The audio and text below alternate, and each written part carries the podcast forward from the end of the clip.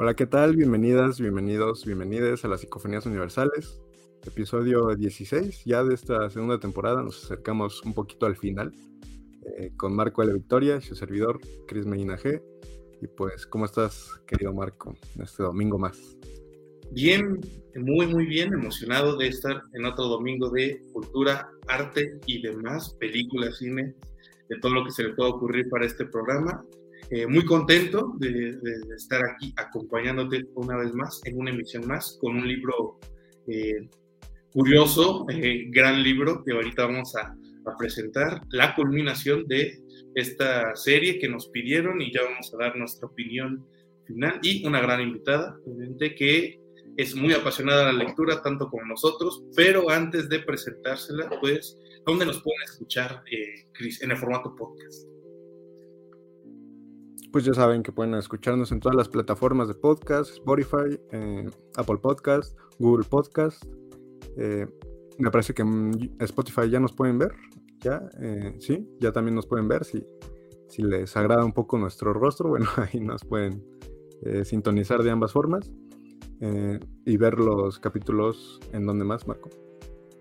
Y bueno, nos pueden seguir principalmente en Instagram y Facebook, que es ahí donde estamos la mayor parte del tiempo en Instagram se pueden enterar de el invitado o invitada que estará con nosotros en el programa, de los libros que hablaremos, de las películas, series que hablaremos también y demás, o sea, eh, como noticias del programa editorial que llevamos, eh, que estamos llevando a cabo con el libro de Chris, Alaritos bajo el océano, que ahí estuvo en los principales puestos de libros de cuentos en Amazon, mi libro de poemas, Bestiario, ahí pueden checarlo también, está toda la información en cuanto a ese tema. Y darle las gracias a nuestro público del Estado de México, Jalisco, Aguascalientes y este, Michoacán, que es donde principalmente nos escuchan. en Estados Unidos, a nuestros compatriotas y no compatriotas de Washington, Texas y Ohio, que es donde más nos escuchan. A nuestro compa de Hess en Alemania, que es donde más el que más nos escucha allá, y en España, Andalucía, Madrid y Valencia. Gracias, sin ustedes no sería nada posible de esto. Argentina, en Buenos Aires, Córdoba y San Luis. Y también un abrazo hasta Colombia y Bolivia, que es donde más nos escuchan y que pues eh, todo esto eh, se hace por ustedes y para ustedes. Y ahora sí, sin más preámbulos, voy a, a presentarles a la invitada de esta ocasión que nos acompañará a lo largo de todo el programa y eh, ella es Adriana de Jesús. Eh, tiene un gran interés en la literatura desde temprana edad.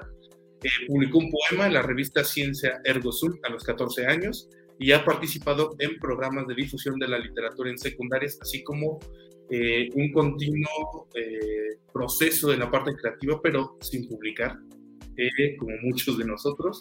Y además es, bueno, está estudiando la licenciatura en biotecnología en la Universidad Autónoma del Estado de México, así que demos la bienvenida a Adriana de Jesús. Hola. Hola, eh, ¿cómo estás, Adri? ¿Cómo te sientes? Bien, bien. Aquí muy emocionada de estar con ustedes y en especial de hablar este libro que me parece que es muy fuerte, pero sí, bien. Pues eh, como eh, tú hiciste la recomendación, Adri, de este gran libro. Me parece que sería justo que tú empezaras. ¿Cómo llegaste al libro y cuál fue la experiencia con el libro? Bueno, o sea, yo, yo justamente llegué al libro a partir de recomendaciones, tanto en redes sociales como de personas cercanas a mí. Entonces, me parece que incluso Fernanda Melchor ha sido como de las últimas, no sé, como exponentes en la literatura latinoamericana. Y yo la verdad nunca me había puesto a leerla hasta que una, un amigo, me, que de hecho está, él está estudiando cine, me dijo que se lo dejaron de leer y ya pues fue como el empujoncito que necesitaba para pues leerlo. Y ya fue, fue que lo leí, eh, está muy fuerte, creo que me, me, gustó, o sea, es difícil decir que un libro como estos te guste, porque en realidad no te gusta, sino como que o sea, no, te marca, pero es como justamente escuchaba que e, en algún periódico mencionaban que era como una denuncia, ¿no? Del mismo México. Entonces, más que gustar, es un libro que yo creo que todos deberíamos de leer para concientizarnos, ¿no? O sea, y yo no he vuelto a leer nada de Fernanda Belchor. No sé si lo voy a hacer porque estuvo densa la lectura, en todos los sentidos, pero sí está, está muy bueno y 100% lo recomiendo. Pues eh, de mi parte, pues yo llegué bajo la recomendación de Adri y eh, crece un poco bajo nuestras recomendaciones. Entonces sí, este, concuerdo, eh, bueno, no sé si concuerdo, no sé si está fuerte, creo que es más bien un, lienzo de la misma realidad. Mm, o sea, tiene cosas impactantes, temas impactantes y bueno, yo tengo esta versión, que es la de, bolsillo. Creo que no varía mucho la portada en los demás. Este, creo que la que me prestó Adri, porque lo comencé porque me lo prestó ella, la de Random House. Tiene la misma portada. Y eh, antes de empezar a hablar de personajes, partes, ¿qué les gustó? Eh, ¿qué te pareció en términos generales la lectura de este libro? Eh, bueno, bienvenida Adri a, a Psicofonías Universales. Y, y, bueno, la verdad es que sí había escuchado hablar de este libro, sobre todo en redes sociales. Hacía mucho eco en sentidos positivos, ¿no? Eh, eh, como una obra fuerte, como una obra que te dejaba reflexionando e incluso este, en depresión un poco. y, y, bueno, evidentemente tuve que agregarlo ahí a mi, a mi lista de Amazon y la verdad es que ahora que tuvimos la oportunidad ya de darle un espacio a, temporada de huracanes de Fernanda Melchor, eh, me llevo una grata experiencia, sobre todo en esta cuestión crítica eh, llevada hacia la literatura, ¿no? En, un proto-realismo mágico que me parece está muy aterrizado en un contexto mexicano, muy eh, centroamericano, incluso latinoamericano, y que no tiene pelos en la lengua, ¿no? Como para contar eh, varias de las cosas que, este libro retrata y de una realidad muy actual, muy presente, y, no sé qué. Es, raro, ¿no? Porque disfrutas la, lectura, pero a la vez eh, algo en tus entrañas, ¿no? Como que se mueve. es un libro algo difícil, sobre todo si no si no están acostumbradas o acostumbrados como a, las lecturas un poco densas, pero sin duda me parece que es imperdible, no pueden dejar de leer este, no solo temporada de huracanes, sino a Fernanda Melchor, que me parece que tiene ya varias obras, ¿no? Como Paradise, este, aquí no es Miami, me, me recuerda, creo que así se llama, y, e incluso ha trabajado en una serie de Netflix que se llama Somos, no la he visto, pero bueno, Ahí está también Fernanda Melchor de la Universidad Veracruzana haciendo eh, pues una gran labor, yo creo. Entonces, digamos que eso es mi lo principal que puedo decir. Antes de pasar a nuestros personajes principales, algunos datos. Estuvo la traducción del libro estuvo nominada al premio Man Booker en 2019, uno de los más prestigiosos en habla inglesa y además, eh, lo que he leído de esta escritora es que ella planeaba hacerlo con un estilo a sangre fría de Truman Capote, eh, impresionado por el asesinato de una bruja justamente en Veracruz. Entonces ella iba a investigar a lo modo de, pues como la lectura de, de A Sangre Fría, que es casi una crónica paso por paso de cómo se cometió el crimen y las investigaciones posteriores, pero pues es una zona complicada. Entonces ya no se metió a investigar más, pero los críticos han dicho que hacen lucir a Corman McCarthy y a Truman Capote como niños, lucir inofensivos con la prosa que muestra tan violenta y tan brutal eh, Fernanda Melchor. Y ahora sí, Adri, eh, personaje principal, parte favorita, algo que te haya impactado, este, no sé. Pues todos, todos los personajes. Creo que sí hay como personajes que cobran bueno, al menos para mí fue como, como una relevancia muy visceral, especialmente Norma y Brandon son como los que puedo pensar. Y creo que tiene que ver también como, con la situación actual y, por ejemplo, por la parte de, Norma, yo fue de las que más, eh, no sé, como que me costó leer, en especial por la relación que tiene con su madre y la relación que tiene con el la pareja actual de su madre y justamente cómo, cómo existe este, este abuso tanto de poder y, agresiones eh, sexuales hacia ella. que te las hacen ver, yo creo que de la forma más común que sucede, ¿no? Entonces, este, pues está muy fuerte porque es una niña, entonces, y, ahí ves toda la ingenuidad que tiene y la, y la falta de información que tiene y cómo la, justamente la hacen la víctima perfecta. Y sí, es, eso fue muy, muy fuerte para mí por la parte de Norma y de Brandon. Justamente creo que de las cosas que dentro del libro que a mí me, como que me interesaron bastante fue que usualmente nosotros cuando pensamos en México pensamos, bueno, y en la parte violenta de México pensamos en el crimen organizado en, y en, pues, en organizaciones justamente. Pero estamos dejando de lado lo, las, lo, lo, ¿cómo, decirlo? Como, cómo es que el mismo contexto es que está, este, haciendo que la gente se quede en, en ese mismo contexto, como los pues sí, como que los encadena. Y la misma violencia de nacer en este tipo de lugares, que al final me pareció muy interesante que realmente no vemos una, una participación del narco del crimen organizado, que realmente pues están muy presentes en este tipo de lugares. Y es al final solo la misma, por una parte como que la ignorancia, la, incluso la religión, los prejuicios, son quienes son como el, el principal, mm, o sea, no como llamarlo villano, porque en realidad siento que no es como que un villano, digamos que de forma, este, pues un poco burda, pero como lo frío y lo, crudo de, la novela. Y eso, eso me pareció muy, muy, muy claro, específicamente en la parte de Brandon, de Brandon y de Luismi. Entonces, y la misma bruja, o sea, me gusta cómo, cómo se va construyendo la bruja a partir de los ojos de los demás y cómo realmente no llegas a escucharla a ella y solo pues ves quién es ella a través de los del pueblo. Y no sé creo que fue de mis partes favoritas en cuanto a los personajes. Y bueno toda la novela. Mm, Chris parte favorita personaje favorito um, parte favorita, no sé. Creo que todo el libro me, me parece mi parte favorita.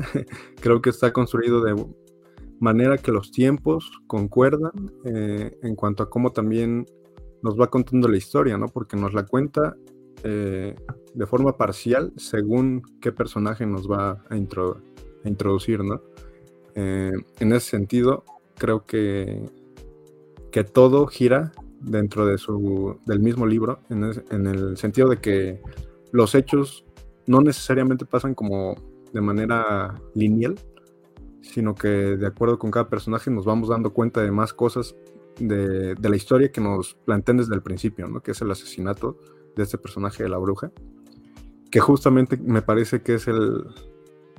Eh, no sé, me encariñé mucho con ese personaje de la bruja, incluso como cuando lo menciona este, Adriana, mm, lo vemos en ojos de los demás, ¿no? En ojos de, de Brando, de Luismi, de, de este personaje de Munra, ¿no? Que se ve ahí eh, metido, pues casi accidentalmente, pero que al final de cuentas también tiene cierta culpabilidad de todo lo que pasa. No quiero hacer muchos spoilers, pero eh, no sé, es como la bruja es como un personaje, eso, muy mágico, ¿no? Que sin, hacer alusión a, su profesión, realmente está como en un plano diferente a todo lo que está sucediendo en ese pueblo. Eh, vive su vida, eh, no sé, eh, me conmueve mucho, ¿sabes? En ese personaje, por esta parte de, lo que ella hacía, sobre todo en esta en este sentido de, de cómo llevaba los chavos, ¿no? A su casa para cantar, ¿no? Eh, para, digamos, soltarse, desestresarse y, ser como ella misma y que al final, pues bueno, tiene toda esta carga de la violencia social que, se ve ejercida sobre todo con este personaje y que es quizás el centro incluso de la, de la novela, ¿no? Incluso aunque no, no vemos desde sus ojos de la bruja quizás, me parece que es como el pilar que mueve temporada de huracanes y que también tiene como dentro del contexto al pueblo, eh, sumido en cierta sinergia, ¿no? De, lo que hacen, de, lo que no hacen y de las decisiones que también toman, bien o mal. Entonces, pues no sé, tu Marco. Eh, creo que, bueno, habíamos dicho que sí, es un tipo de realismo mágico, yo diría más bien un realismo histérico, donde la realidad se retrata tan fielmente que se deforma en términos que a veces son poco creíbles, pero sí pasan. A mí lo que me sorprendió mucho también es el personaje de la, de la bruja, la bruja chica, que después ya es la bruja a secas. Eh, era un hombre, o sea, bueno, a mí me, me, sorprendió bastante porque ellos lo refieren así. Este, Luismi, Brando, el Munra, y para el pueblo es la bruja, ¿no? Pero eso me sacó, porque yo pensé que realmente eh, era una mujer, una mujer biológica. A mí me sacó mucho de onda eso, pero eh, concuerda un poco con lo que pasa al final con Brando. Eh, pues cada personaje lo, lo, describiría como la primera parte, te relatan cómo encuentran el, el, cadáver de la bruja, ¿no? Para quien no ha leído la novela, hacer como un una breve sinopsis de cada parte, sin hacer mucho spoiler, obviamente. Eh, la segunda parte nos metemos en la piel de Yolanda, una chica de ahí, del pueblo, donde vemos eh, mucho lo de... Yesenia. ah, Yesenia es, y gracias.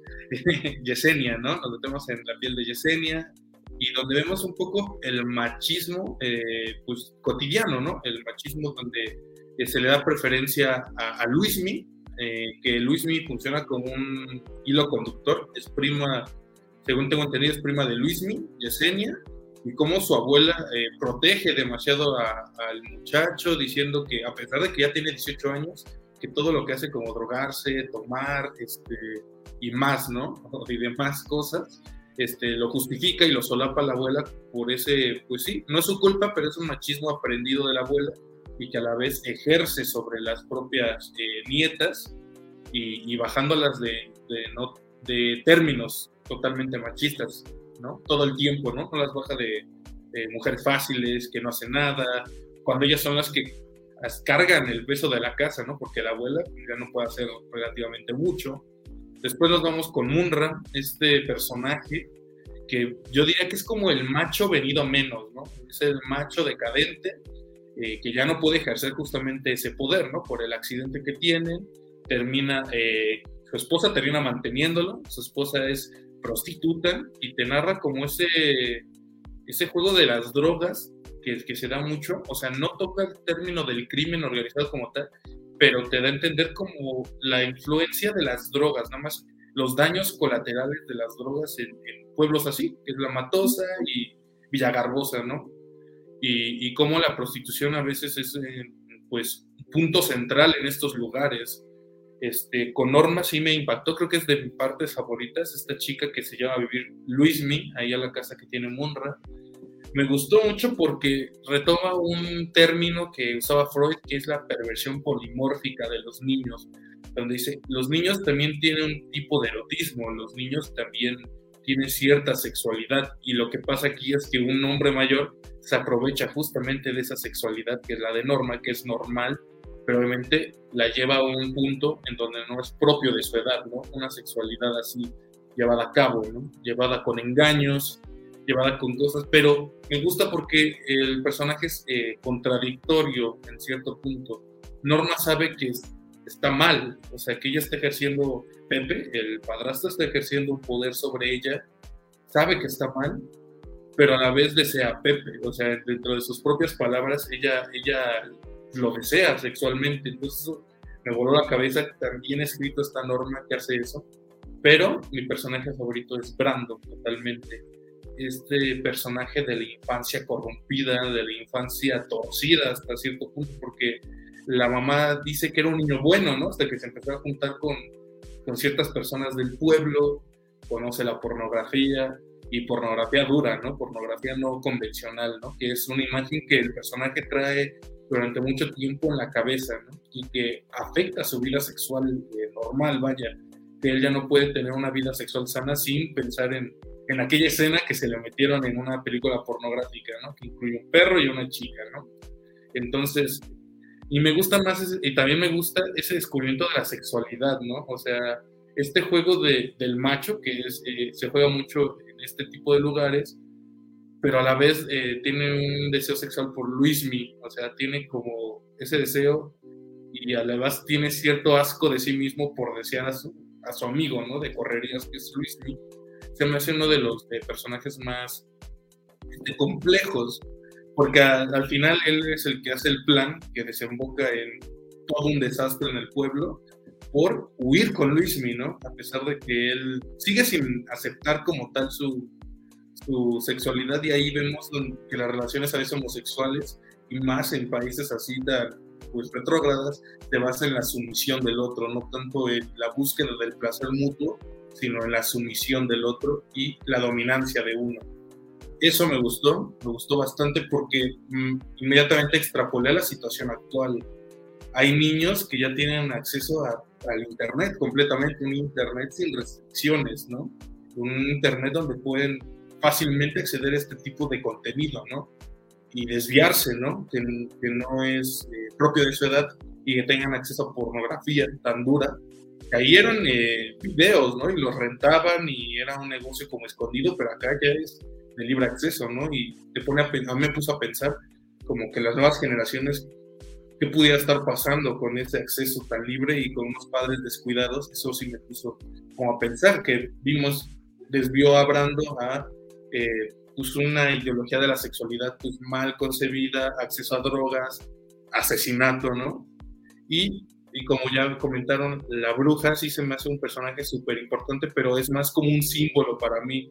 O sea, todos estos problemas que ya te vienen retratando desde violencia, drogas, machismo, este, sexualidades eh, desviadas, parece que la bruja lo contiene todo por, al ser este mítico personaje, que mientras ella viva y su casa esté de pie, el pueblo va a estar como a salvo, entre comillas, porque cuando sucede el asesinato de la bruja, como que todo se viene abajo, o sea, ocurren múltiples asesinatos, eh, se viene como una decadencia muy palpable en el pueblo, entonces se me hace que más que un personaje, la bruja es como un símbolo, y eso son como las impresiones que puedo extraer hasta este momento. No sé si alguien quiera agregar algo.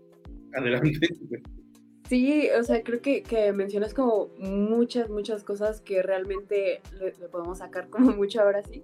Primero, pues, pues aclarar, ¿no? O sea, la, la bruja es una mujer trans, entonces eso es como muy, importante, ¿no? Para, para la historia y, y, justamente todo esto, hay, hay una parte, leí alguna entrevista que ella menciona a Fernanda Melchor, creo que sí era ella, bueno, que el punto es de la cantidad de veces que la palabra amor se menciona, que es así, cero, no, ninguna vez escuchamos la palabra amor, ni como una muestra de cariño realmente, y en realidad, en este caso, ella que utiliza mucho pues la palabra eh, verga, la, la utiliza dos, más de 200 veces.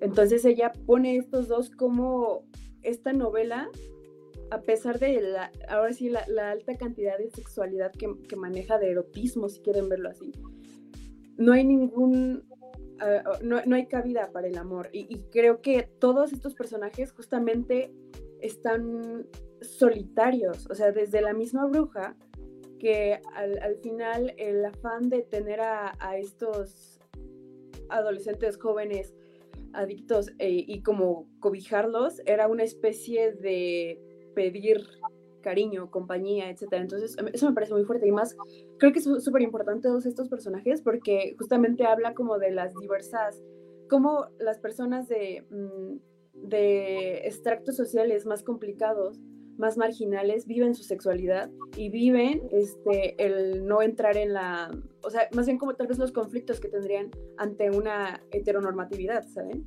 Entonces, por ejemplo, eh, por la parte de, de Luis y de Brandon, es como, yo, yo difícilmente a ellos les podría poner una etiqueta en cuanto a su orientación por el mismo contexto en el que viven y cómo es que ellos pareciera que incluso se prostituyen. Entonces realmente yo no sé si hay incluso un espacio para que ellos mismos se cuestionen qué les gusta, qué es lo que quieren y, estas este, preguntas que pueden hacer a partir de de intentar conocer tu sexualidad y, tu parte romántica, ¿no? En, el sentido, pues, amoroso.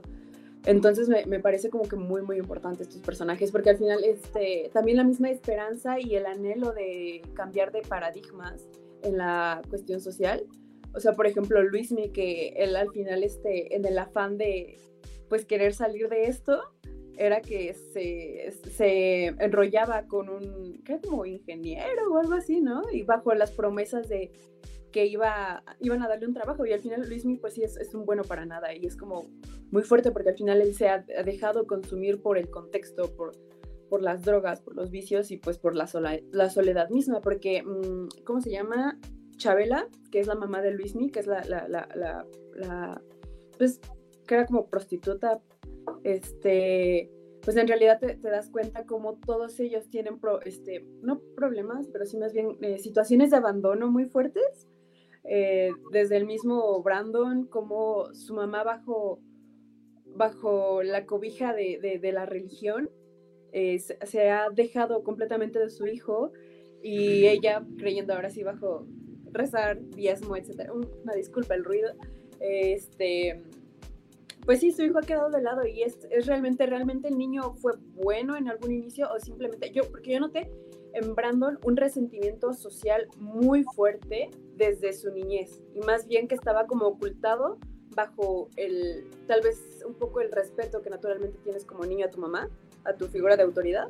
Y pues está justamente lo que mencionas Marco de, de estas esta lucha como de poder entre los hombres de quién es más macho, quién puede más, quién, quién hace más, y la presión que ejercen los demás, los, los demás hombres con los que él convive, que lo llevan como, como a ser un personaje tan violento, una persona tan violenta, es, es, es impresionante porque al final sí siento que termina siendo un retrato de muchos de estos pueblos que están ahora sí olvidados de la mano de Dios, dirían por ahí.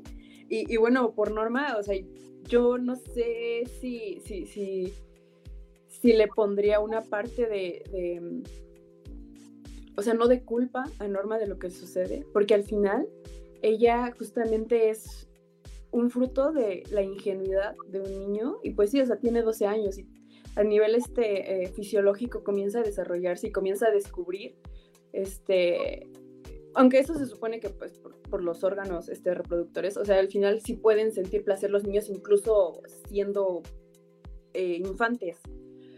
Pero me parece este, impresionante cómo es que justamente, como, tú lo mencionaste, como que te, te hace sentir como que ella está consciente de alguna forma de lo que hace, pero no es así, porque al final es una niña y no tiene una capacidad de razonar qué está sucediendo y esta, este completo abuso de, Pepe y ella siendo, a ver, siendo pues el pilar de su familia, porque al final su mamá pues es una persona que no se ha ocupado de ella en ningún momento y cómo este, ella está harta, ella, por ejemplo, me pareció muy, muy este, impresionante cuando su mamá le dice, no vayas a salir con tu domingo 7, y ella piensa que habla sobre la regla, y ella estaba así asustadísima, porque ella dice, es que estoy sangrando, ¿no? Y cuando ves eso es como, ni siquiera sabe qué es, qué es, qué es eh, la menstruación, ¿no? Y ella lo está confundiendo con un embarazo. Y también esto, o sea, ves como, como los niños, ¿no? Este, las niñas en estas edades tan tempranas, que son 12, 13 años, pues en realidad los embarazos que sufren son a partir de, de pues, abusos, ¿no? Entonces me parece como muy, muy fuerte. Y también, o sea, siento que todos los personajes están como inconscientemente en una búsqueda del cariño de alguien. Bueno, entonces ahí, eh, con todo lo que comenté, siento en una segunda lectura que tal vez está bien escrito, pero siento entonces que está mal construido entonces el personaje de Norma, ¿no? Al adquirirle eh, actitudes de adulto un poco, ¿sabes? Cuando yo siento que lo que ha construido mejor este tipo de relación, pues es Nabokov con Lolita, ¿sabes?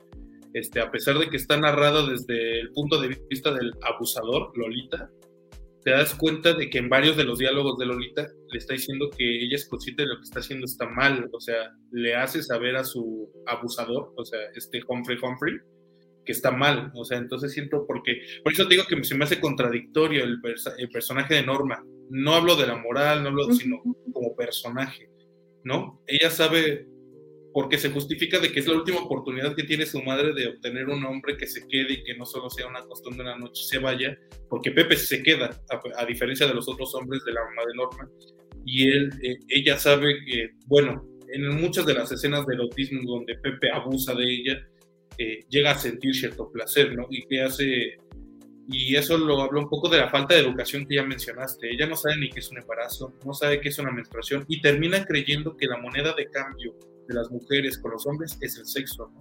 ¿Y qué pasa la primera noche que se queda con Luismi, ¿no? Que, que le da como el cobijo de, de una casa, ella siente que tiene que pagarle con sexo, ¿no? Con su cuerpo.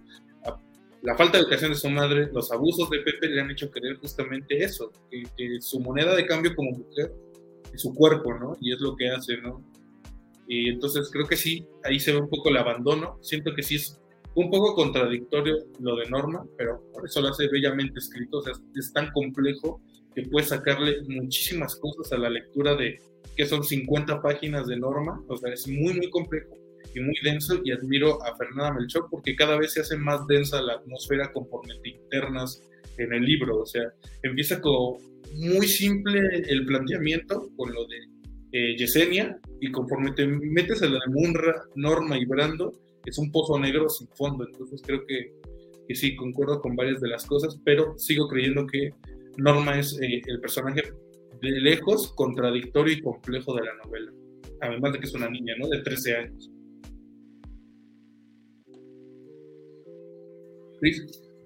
Bueno, a merced de que quieran comentar algo más, eh, me parece que es muy inteligente Fernanda Melchor y juega también bastante con su misma novela porque el narrador es como un narrador eh, que no está presente, que de repente se mete como a las mentes, pero que regresa a una forma impersonal, pero que también de repente parece idealismo, incluso conformismo, conforme a lo que está contando, pero te das cuenta que para nada es así, es más bien una crítica totalmente social sobre todo lo que está sucediendo en, su historia y que refleja parte de lo que es México, Centroamérica, Latinoamérica, el mundo en general.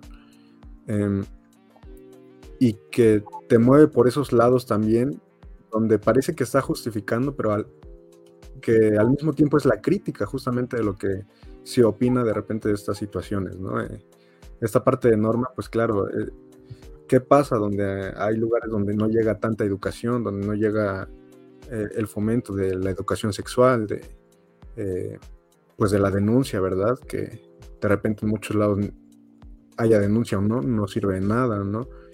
y que, qué pasa con una niña, ¿no? Que, que crece en un ambiente así, que pues ve a un hombre que le parece atractivo y que es de una edad mayor a ella, eh, sobre todo cuando ella es menor de edad, y, y, que parece que hay como cierto consentimiento al principio, pero que después ya no es un consentimiento, ya es una eh, dominación total de, pues prácticamente pedófila, y además... Eh, pues muy provechosa, ¿no? Por parte de un machismo y de un, eh, pues sí, eso, de una dominación totalmente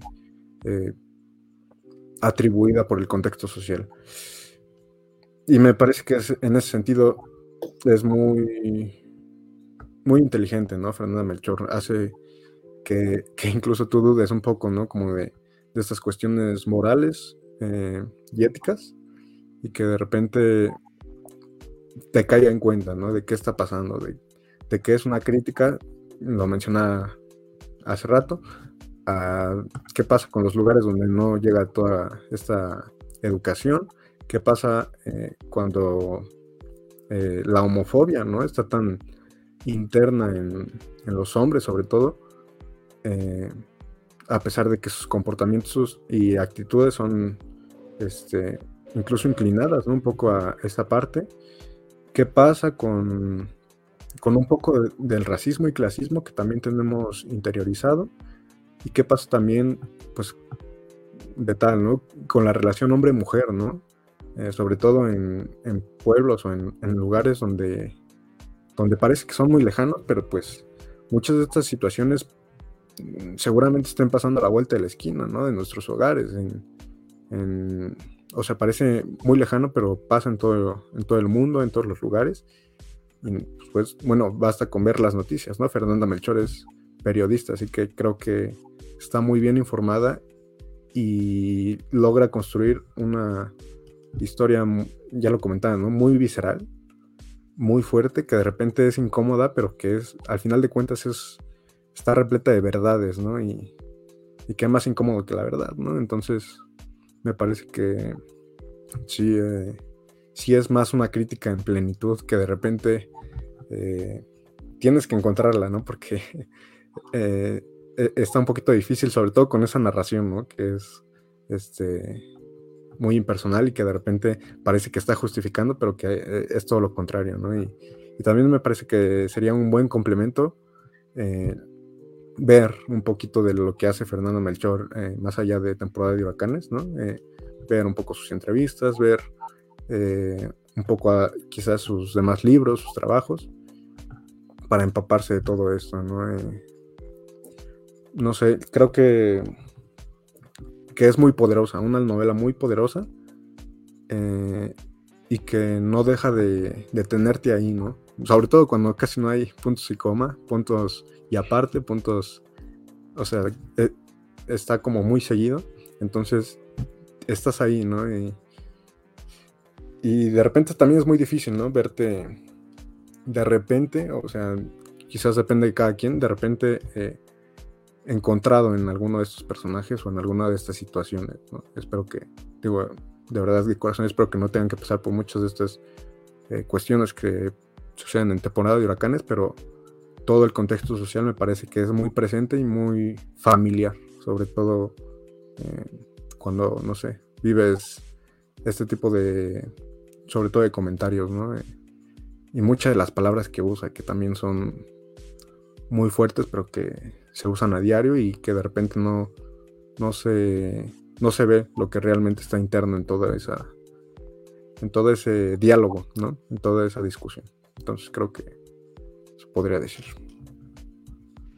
Sí, sí, concuerdo completamente este, esta parte de, la narrativa, porque, y, creo que justamente en, esta parte de Norma es donde hay, como mucho este juego entre la justificación y la conciencia del personaje, o sea, si está, si no está, y, y sí creo que como, como lector sí te, te llega a conflictuar justamente como, como lo menciona Marco, ¿no? O sea, porque se siente contradictorio, pero digo, yo ahora sí desde mi perspectiva y desde mis, bueno, o sea, desde lo que me he informado y cosas así, como que yo pude ver luego, luego como de que, o sea, como, como percibir toda la cantidad de abusos y, y cómo es simplemente por el hecho de ser una niña, o sea, creo que tal vez puede ser un conflicto, ¿no? O sea, no puede darse consentimiento, aunque sea, y cómo Pepe es que la comienza a, a manipular, tanto como estoy con tu mamá, tu mamá está estable conmigo y ella sabe si, que si Pepe se va, su mamá se va a ir, este,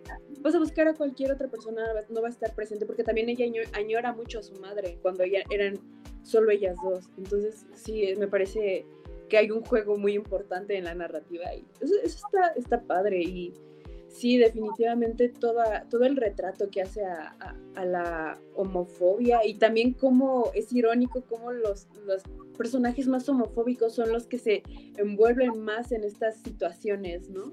En el caso de Brandon, este, Luis Mime, en ese sentido me parece un personaje como muy, como que no tiene una postura ante eso, como que él solo existe y ya, literal, él solo está vivo y ya, y si no está como dopado está viendo cómo conseguir dinero para hacerlo. Y también, eh, o sea, no olvidar el personaje de Munra, que hay una parte que a mí me, me impresionó bastante, o sea, como que más bien captó mi atención, que es cuando hay una campaña política y su, su esposa lo ve como si fuera la cosa más, este, no sé, como podrida del mundo de, es que, ¿por qué? Porque me parece que como que se involucra en una campaña política, nada más como en la parte de publicidad y su, esposa lo hace menos, lo hace sentir mal, porque está en eso, ¿no? Y entonces incluso cómo, es vista la política, incluso en estos, en estos sentidos, donde también hay como una especie de, pues, olvido por parte de, pues ahora sí de los gobernadores, ¿no? En estas cuestiones, que literalmente la, el, pueblo está dirigido por sí mismo y tal vez, eh, como, como mencionaba Marco, ¿no? El, el como la bruja es este simbolismo que incluso da como esta especie de pues, no sé, tranquilidad y calma, porque también, y, entra también el misticismo de lo que es una bruja, ¿no? Que en la parte, este, como más mexicana, pues eran estas mujeres, ¿no? Con el conocimiento de herbolaria, como lo es la bruja aquí, que ella en realidad es, es quien curaba a, los, a las personas del pueblo, que les, les daba, pues sí, remedios, ¿no? Herbolarios. Y a pesar de que todos la iban a buscar para pedir ayuda, y ella siempre se los daba, nunca, o sea, menciona como que, pues sí, realmente nunca le negó la ayuda a nadie, cómo era también tan, este, tan vista de una forma tan negativa y rechazada por el mismo pueblo, ¿no? O sea, cómo hay esta hipocresía hacia la, la bruja. Entonces, sí, está, está muy, muy interesante toda esta parte. Es que yo digo que hasta los de los criminales le tenían miedo a la bruja, entonces nadie hacía nada, o sea, bueno, el pueblo se vio como vuelto en un manto protector de todo lo que pudiera ser la violencia relacionada con el crimen organizado, que no ocurre hasta que la bruja muere, ¿no? Entonces, eh, muerta la bruja y liberada de sus poderes, ahora sí comienzan a, hacer cosas, ¿no? O sea, peor es que una guerra. Eh, las últimas páginas lo que te retratan en, la vista de otros dos personajes, uno no conocemos el nombre y otro es el que se encarga del sepulturero, del cementerio, es el que se encarga de darle lo último, ¿no? Pero sí, te narran un, no sé, un escenario dantesco, un poco, este, cómo se convierte el pueblo a raíz de que la bruja eh, se muere. Y, y, y, lo que decías de no poner etiquetas, yo creo que Brando, eh, yo creo que sí transiciona entre la homosexualidad pura, porque hay un punto en donde está con sus amigos y seduce como una señora que iba como a la tienda donde él lo mandaban siempre a comprar las cosas, pero él siempre dice que nunca le gustó, o sea, que, que llegó a tal punto de justamente lo que decías, aborrecer a su madre por la religiosidad, por la represión justamente de este dogma,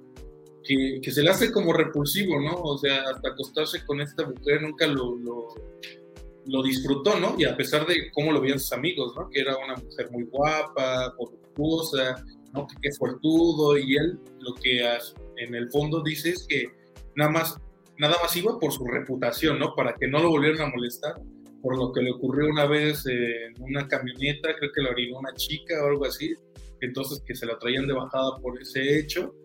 Y creo que en Brando se ven perfectamente las relaciones entre hombres, ¿no? O sea, cómo funciona la relación entre hombres, el machismo, la homofobia y demás, cuando justamente esa homofobia tan eh, no sé, recalcitrante es justamente pues deseos eh, sexuales encubiertos, ¿no? Que la misma sociedad, que hemos heredado mucho de eso, la homofobia y el machismo, es que realmente deseas a, tu compañero de, de, juerga, de, fiestas, de todo, ¿no? Que él no alcanza la plenitud sexual hasta que ocurre lo de Luismi, ¿no? Que, se, que tienen relaciones sexuales en la casa de, de Luismi, este Brando y Luismi, ¿no? ¿Y qué era lo peor? Que él, tenía miedo a su reputación, justamente, ¿no? Él tenía ese miedo de no vayan a saber mis compañeros, ¿no? No vayan a saber que Luismi y yo nos, nos enrolamos, ¿no? Y Luismi, pues sí, como lo que dices, existe y se convierte como en un prostituto de, de, su propio placer, ¿no? De saber que su padre se murió, ¿no? Que es el tío, no sé qué, Maurilio, ¿no? De, de Yesenia, que por eso están emparentados. Su madre no lo quiso nunca, ¿no? Que fue como que no lo pudo abortar o algo así, y pues ya lo tuvo y no lo baja de flojo de, y demás, ¿no? Entonces yo creo que sí, eso refleja bastante que en estos lugares el abandono es palpable en muchas de las personas. Hay un abandono desde eh, su aseo personal, desde dónde viven, en, las situaciones en las que se meten, ¿no? Él termina prostituyéndose con hombres en, ciertos lugares, pero creo que Luis también tiene cierta eh, pues, propenso porque lo que te dice bajo la perspectiva de Brando es que terminó como enamorándose del ingeniero, bueno, hubo como cierto, y se enamora de este hombre mayor que le promete un puesto en, la empresa petrolera nacional, pero solamente nunca se lo iba a dar. Aunque lo que yo pienso es que Brando aceleró ese proceso, ¿no? Yo creo que sí pudo haberlo metido al negocio, pero Brando lo golpeó y lo golpeó muy feo a este ingeniero que terminó huyendo del pueblo, ¿no? Y por eso Luismi este, termina en ese abandono, termina más enganchado en las drogas, como que todo está conectado. Cuando terminas de leer el libro, todos los personajes han tomado decisiones que influyen en los demás personajes, este, pero no de manera directa, ¿no?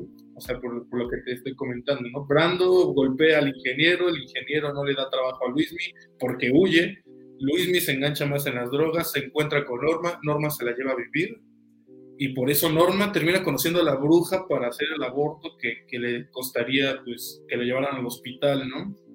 Y Chabela termina, eso es uno de los misterios, no sé qué pasa con Chabela y sí a veces me quedó rondando eh, las cosas, eh, no sé si realmente abandonó a Munra o el, pues el capo del pueblo le hizo algo, ¿no?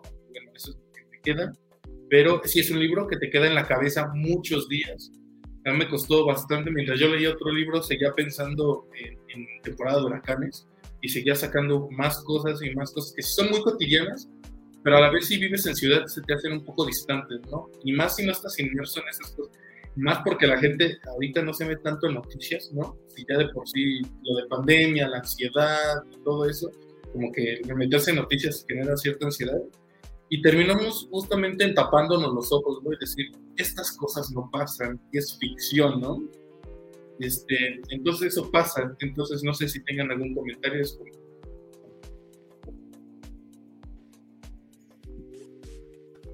Voy.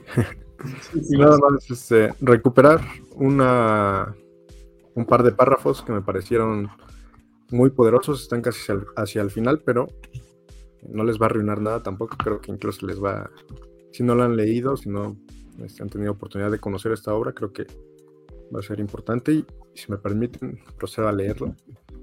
Y dice que la temporada de huracanes se viene fuerte, que las malas vibras son las culpables de tanta desgracia decapitados, descuartizados, encobijados, embolsados, que aparecen en los recodos de los caminos o en fosas cavadas con prisa en los terrenos que rodean las comunidades, muertos por balaceras y choques de auto, y venganzas entre clanes de rancheros, violaciones, suicidios, crímenes pasionales, como dicen los periodistas, como aquel chamaco de 12 años que mató a la novia embarazada del padre por celos allá en San Pedro Potrillo, o el campesino que mató al hijo aprovechado que andaban de cacería y le dijo a la policía que lo confundió con un tejón, pero ya se sabía desde antes que el viejo quería quedarse con la mujer del hijo y que hasta se entendía eh, a escondidas con ella.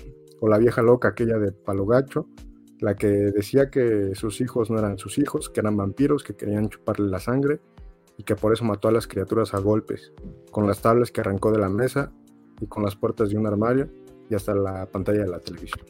Bueno, un poquito eh, como ese resumen ¿no? de lo que quiere denunciar de toda esta violencia en la que vivimos día con día y que, que bueno, que no, eh, nuevamente ¿no? no tiene pelos en la lengua, este, pelos en la pluma, si se quiere, de Fernando Melchor.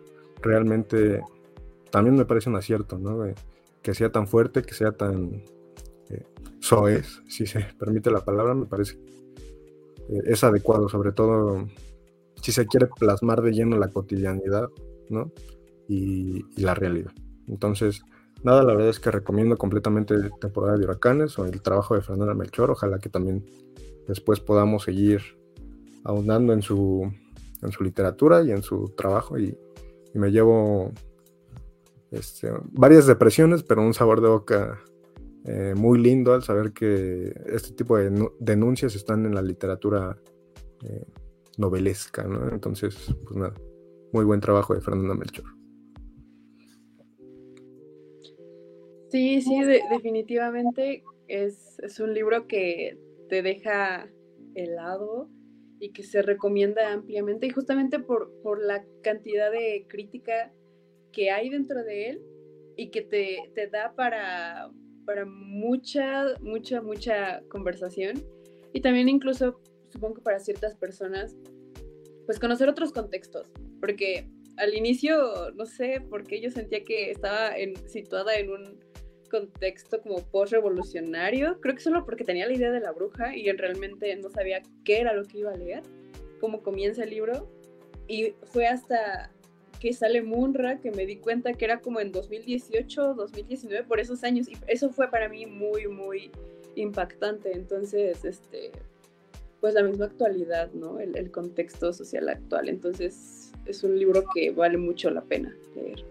Me vino mucho a la mente en los primeros eh, compases de la novela, eh, un contexto rulfiano, muy, muy de Juan Rulfo, esa eso rural, pero después cuando te sitúan en la realidad es un infierno, ¿no? O sea, te vas metiendo más y más en un infierno. Y, y obviamente si son de pausas en la, en la lectura, tienen que tomárselo con calma. Es un estilo muy parecido al de Saramago, mm, o sea, en cuanto a cómo estructura la novela, porque no hay pausas, o sea, es, es corrido la mayoría de, del, de todo, hasta los diálogos están inmersos dentro del mismo párrafo y es de corrido, hay páginas enteras de sin ninguna pausa, ningún respiro, hasta que sí cambia radicalmente de escenario, hay un salto, ¿no? Un salto del párrafo, pero es totalmente, y sí me vino a la mente como muy Saramago eso, o sea, todos sus libros Saramago son eh, literal y a veces puede costar, y por eso es denso también eh, en cuanto a estructura y gramaticalmente, porque si no ves dónde está el diálogo, puedes pensar que sigue hablando de descripciones cuando ya estás inmerso en un diálogo.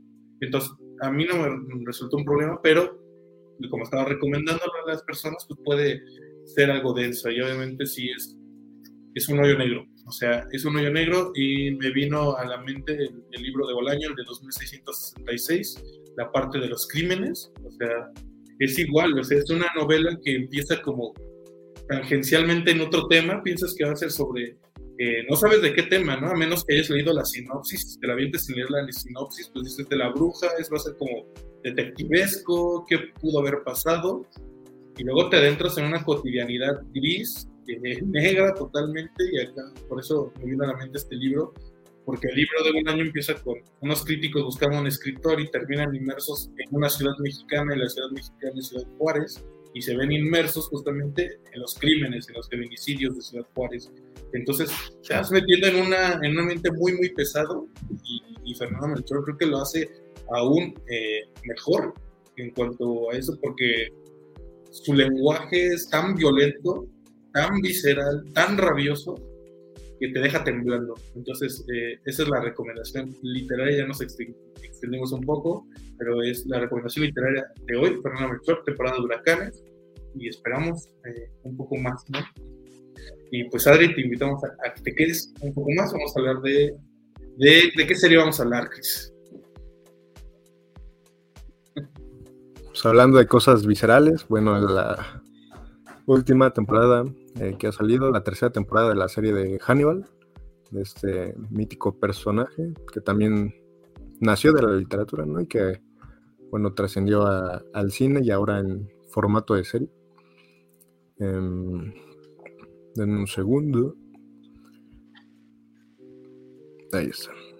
Pues bueno, la tercera temporada de Hannibal. Em, cerrando, digamos, una trilogía de temporadas donde los principales personajes son pues, Hannibal Lecter y, Will Graham, eh, y bueno, conviviendo ¿no? con muchos otros personajes que están de apoyo, tanto como para esta parte de la justicia, como para esta parte de, del asesinato, ¿no? de, esta parte de Hannibal. Em, después de esta temporada, se canceló la serie.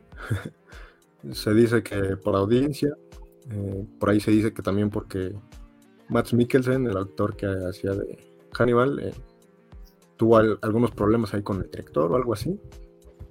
Eh, pero bueno, al final de cuentas, pues hasta ahora es la última temporada que nos han dado.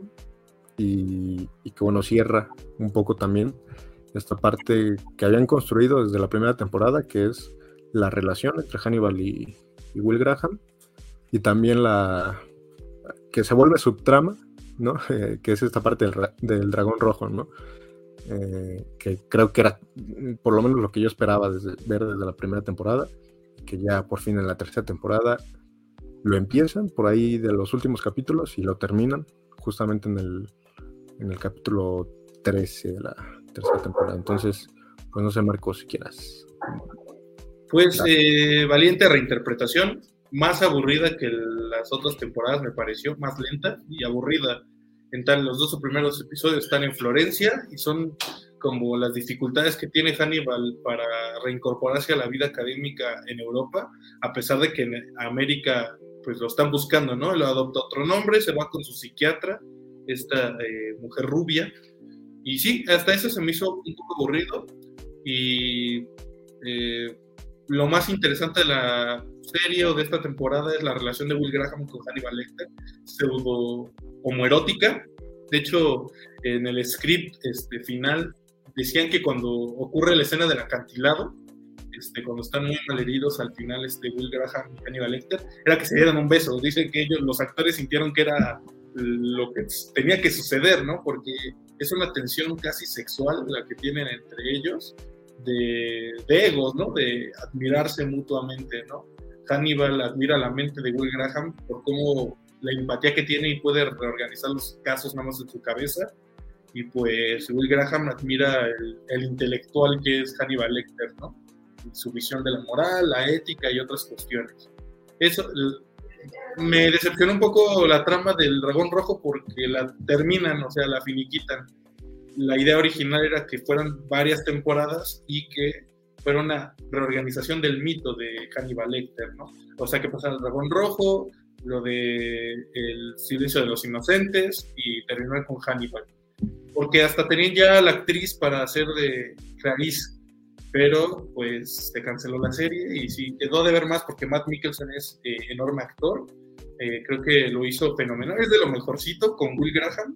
Los demás me sobran un poco, pero eh, me gustó la bueno, el finiquito con Berger, cómo termina ese, ese arco de ese personaje, que te justifica, ¿no? Que daba puerta para que hubiera más serie, ¿no? Más temporada.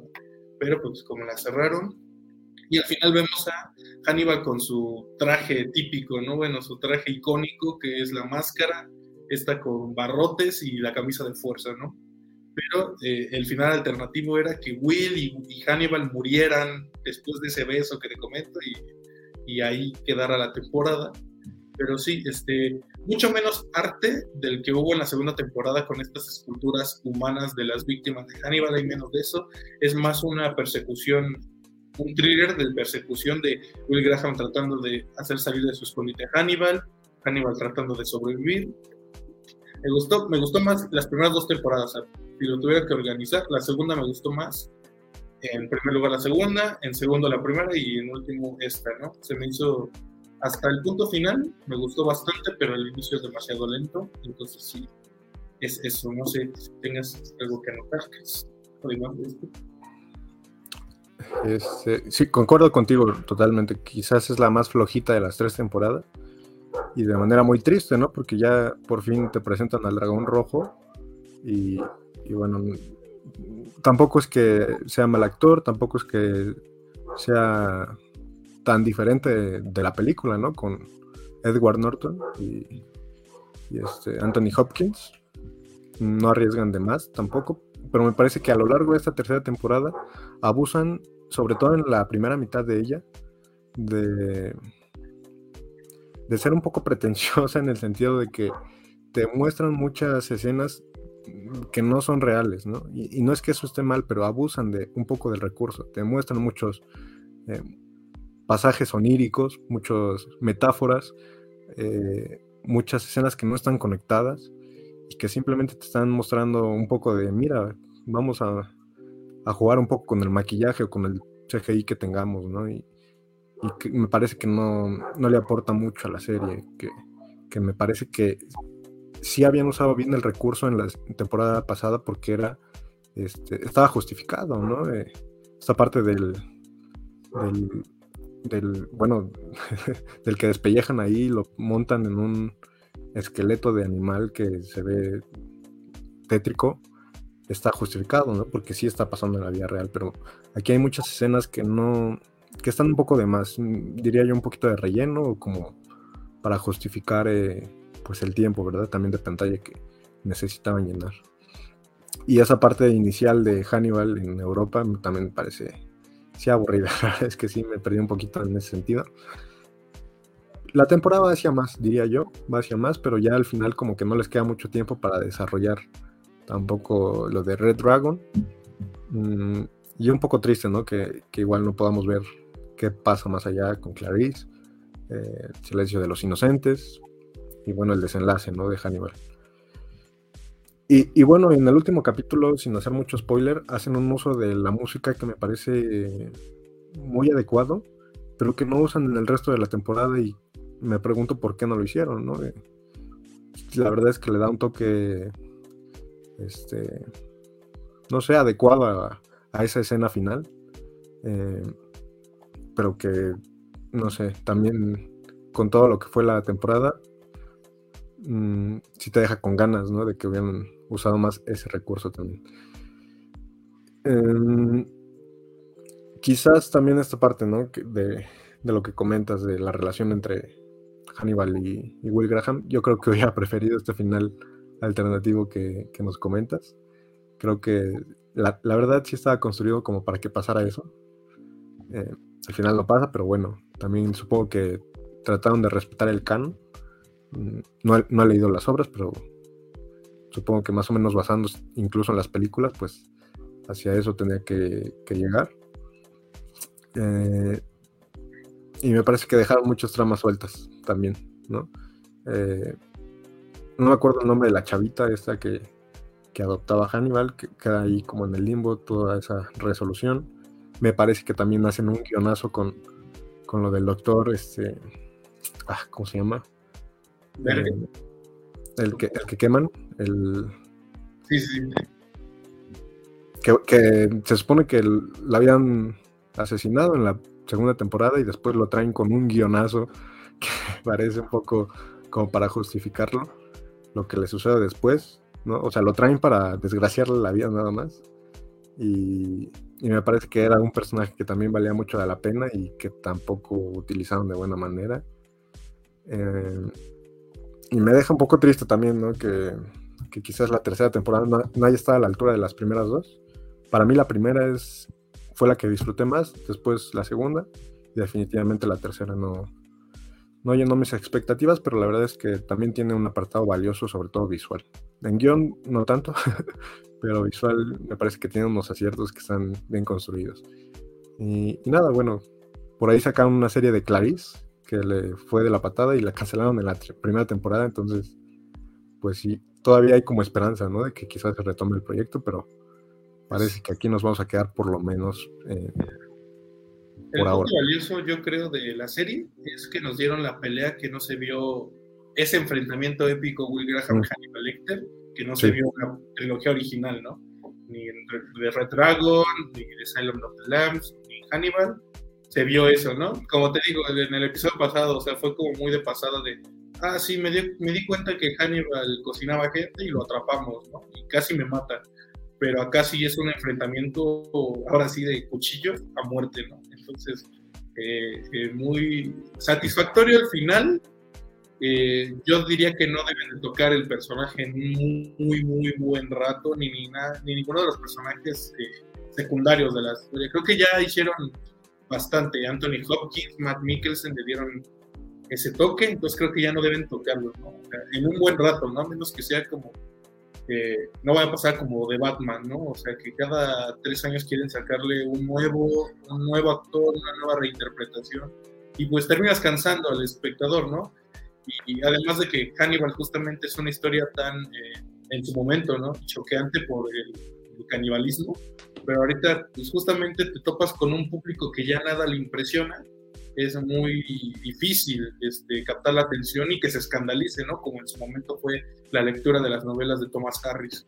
Entonces, este, sí, creo que en cuanto a calificación yo le daría un 6. Este, sí, yo creo que esa primera temporada estuvo, esa primera parte de la temporada estuvo floja, floja, floja.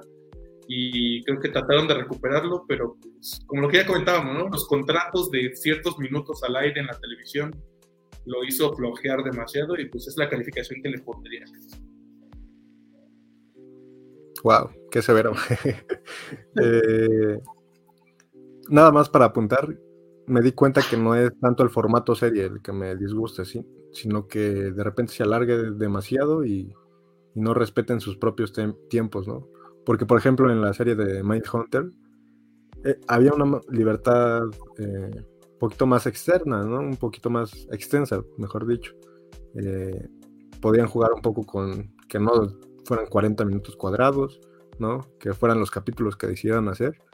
Y me parece que eso es lo que hay que darle a las series hoy en día. Entonces, pues, bueno, es difícil también cuando sobre todo es un producto hecho para televisión. Eh, pensaba darle 7. Mm, le daré 6.6 para no este, descarrilar tanto la calificación. Eh, pero definitivamente la serie en general no es, no es mala. La verdad es que es, eh, es provechosa, saca mucho jugo, te enteras de muchas cosas más que quizás en las películas, nuevamente por el tiempo, no se, no se expresan. Y no sé, yo, yo sí tengo ganas de ver más Hannibal. No sé si, si en serie o películas, pero sí, ya, ya va varios años, ¿no? Que no tenemos nada de Hannibal. Entonces, no sé. También tengo el miedo, ¿no? De que lo hagan mal. Entonces, pues bueno, por ahora esto es lo último que tenemos de Hannibal. Se queda con un, un 6 por ahí rondando, ¿no?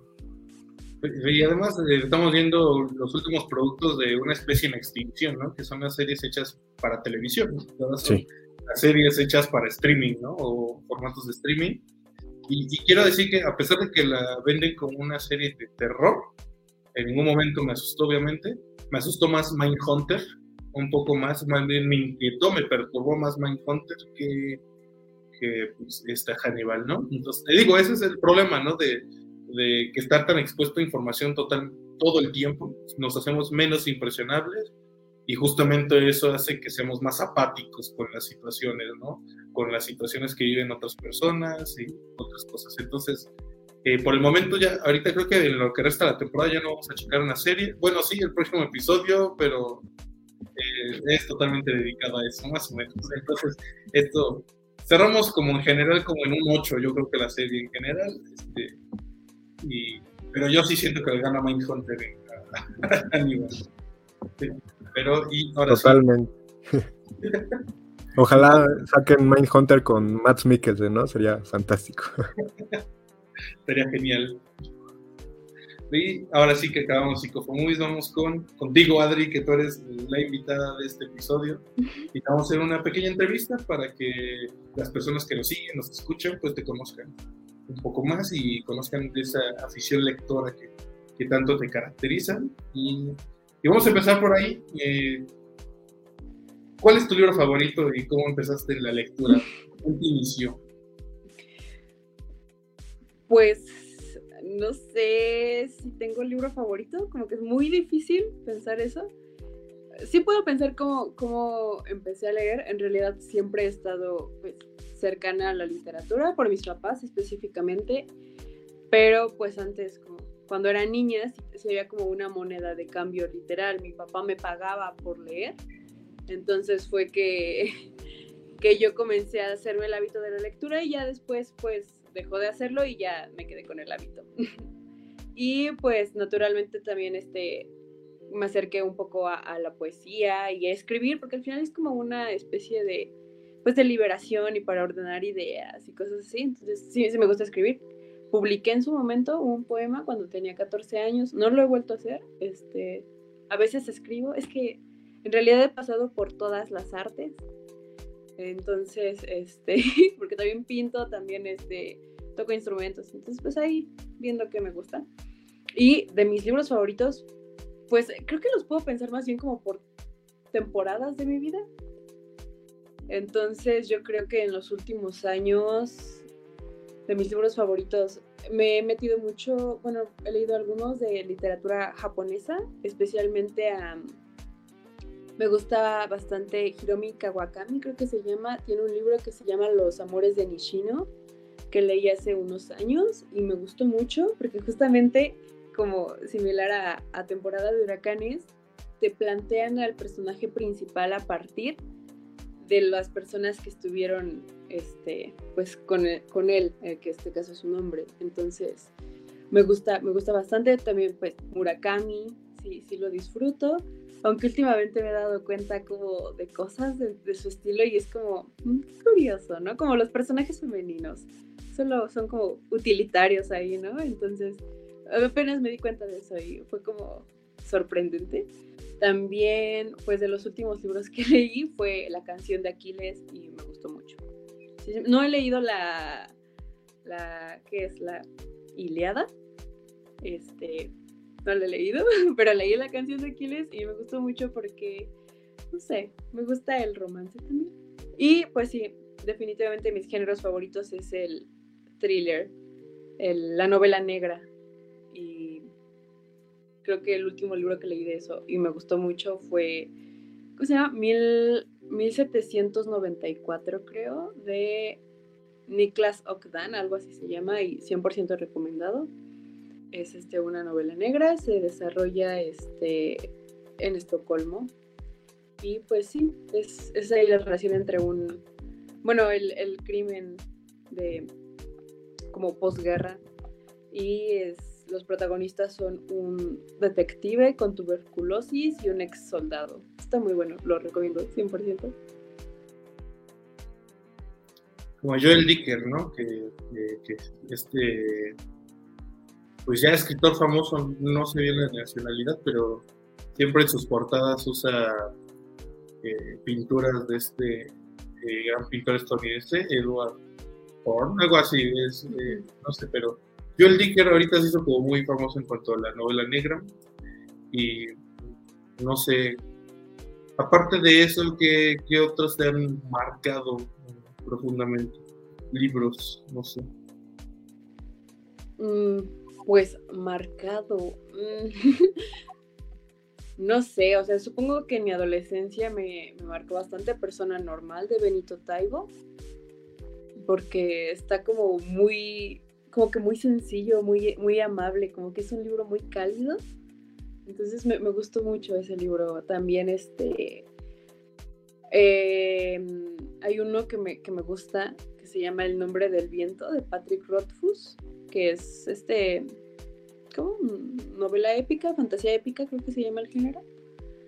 Y, y, sí, en, su momento este, me gustó mucho esta parte de, de, los personajes, especialmente el protagonista, porque dije, mm, yo aspiraría a ser como él, lo cual tal vez no es muy sano cuando tienes 16 años porque justamente eso es muy curioso, no sé si les haya pasado que eh, apenas estaba hablando con unas amigas sobre eso, de cómo de alguna forma sí influye, influyeron como los libros que leímos y consumimos en nuestra adolescencia a quiénes somos ahorita, ¿no? O sea, como que, ahí en cuenta que sí, sí hice nimetismo ahí con algunos personajes y eso no me parece que sea muy sano, pero no sé, apenas me caí en eso. Y pues sí, ahorita últimamente no he leído mucho, la verdad.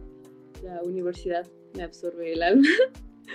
este, y sí, este, son como los que puedo pensar ahorita. Eh, me he metido también un poco en la parte de las novelas gráficas, por ejemplo, este, Persepolis es una novela gráfica que me fascinó. Primero vi la película, me enamoré de la película, decidí leer, la novela gráfica es preciosa y pues también un poco de manga y cosas por el estilo, ¿no? Entonces sí, o sea, como que estoy ahí viendo, ahorita estoy leyendo como seis libros, o sea, estoy leyendo ninguno también, entonces sí. Bien, qué bueno que también le entres a, la novela gráfica, que de repente también aquí tenemos un poco de eso. Y quisiera preguntarte si tienes como un eh, modus operandi como para leer, este, es decir, lees en las noches, lees en las mañanas, eh, te sientas, te acuestas, eh, pones música, sin música, ¿cómo es para ti más fácil leer y qué es lo que tal vez recomendarías, ¿no? Como para quien no tiene tanto ese hábito.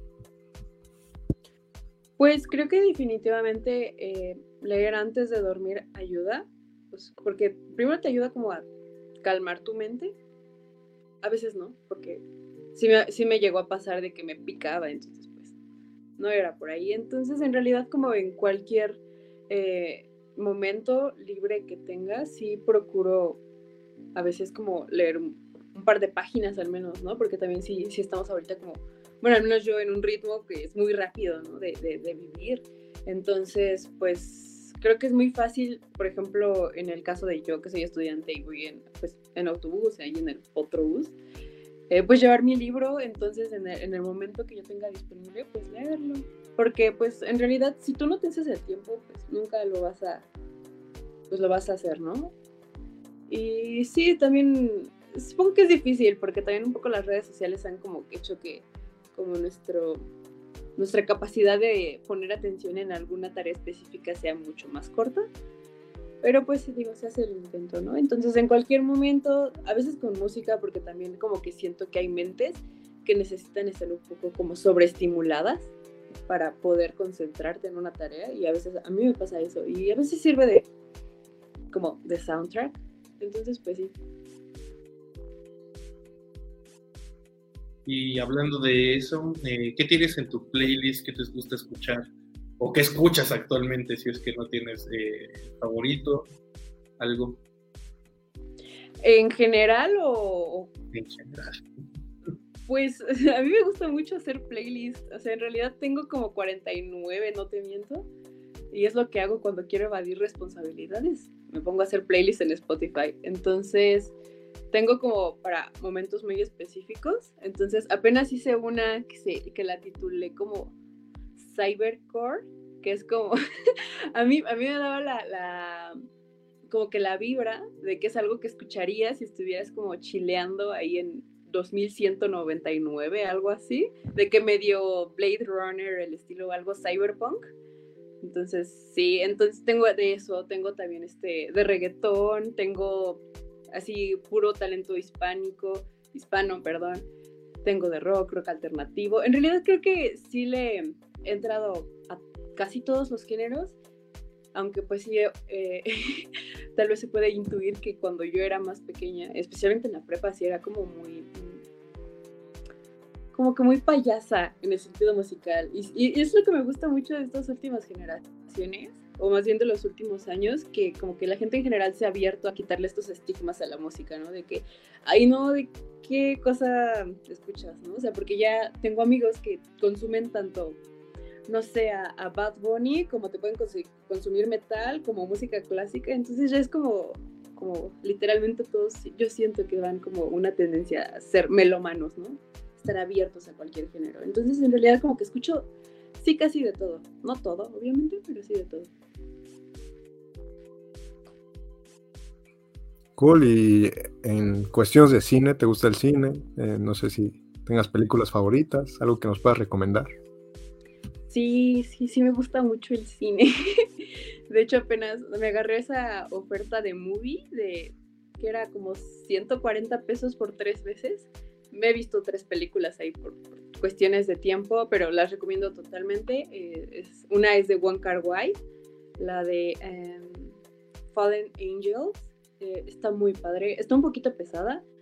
Eh, pues sí, como diferentes historias como convergen, ¿no? Y, la recomiendo mucho. La, fotografía, la cinematografía es preciosa. Tiene como unos tintes neones verdosos que como que la hacen muy, muy padre a la vista. También visualo, que se supone que es de terror, pero en realidad es una película muy incómoda es de una mujer que tiene em, pica, es un desorden que comen como cualquier cosa, o sea, cosas no comibles, objetos, entonces ella... Se, eh, para pues, no hacer a ver si mucho spoiler, aunque yo soy la idea de que una buena historia nunca va a ser arruinada por un spoiler, porque si, no sé, si una historia depende de un plot twist, siento que le falta.